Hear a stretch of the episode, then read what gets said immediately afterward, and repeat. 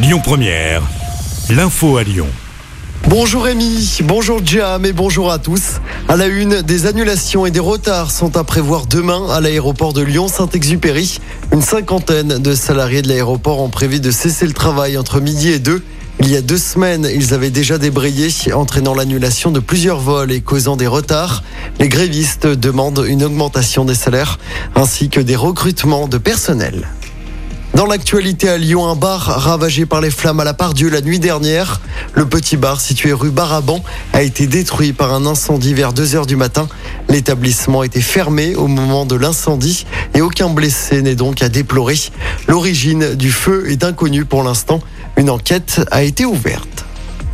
Les suites de la fusillade sur une plage naturiste du Grand Parc de Miribel-Jonage. Ça s'était passé samedi matin. Le meurtrier présumé d'un homme de 46 ans doit être présenté au parquet ce matin. Âgé de 75 ans, il avait été interpellé dans le calme juste après les faits. La piste d'une dispute liée à une exhibition sexuelle devant une baigneuse reste privilégiée par les enquêteurs. On en vient à ce gros cafouillage après le lynchage de deux policiers la semaine dernière à la Guillotière.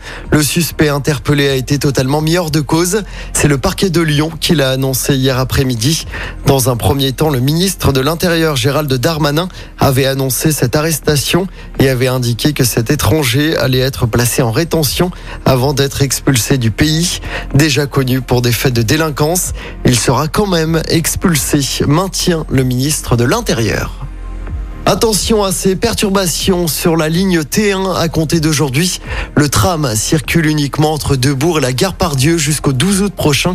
Les arrêts de Thiers-Lafayette à UIT Fessine ne seront pas desservis dans les deux sens de circulation en cause des travaux d'aménagement sur le secteur Pardieu.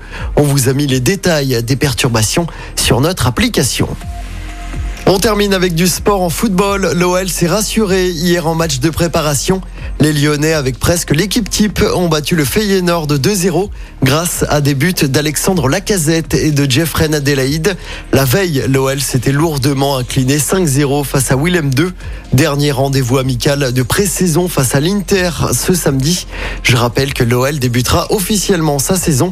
Ce sera le vendredi 5 août face à Ajaccio au Groupama Stadium en Ligue 1. Écoutez votre radio Lyon Première en direct sur l'application Lyon Première, lyonpremière.fr et bien sûr à Lyon sur 90.2 FM et en DAB+. Lyon Première